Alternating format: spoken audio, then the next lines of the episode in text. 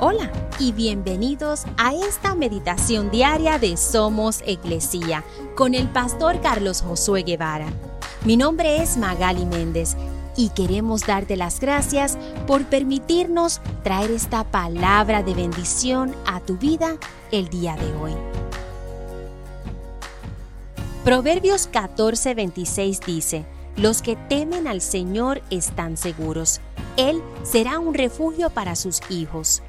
Años atrás recuerdo ir manejando por una calle que justo antes de convertirse en un carril, otro vehículo casi forzado se colocó delante de mí.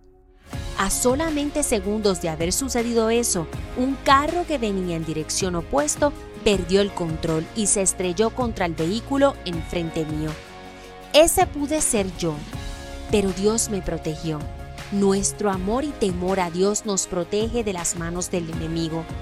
Al leer la palabra de Dios, crece nuestra fe y nuestro temor a Dios, y así refugiarnos en Él. Si ponemos en Él nuestra esperanza y nuestra fe, Él se convierte en nuestro refugio en nuestras angustias, dificultades y peligros de la vida.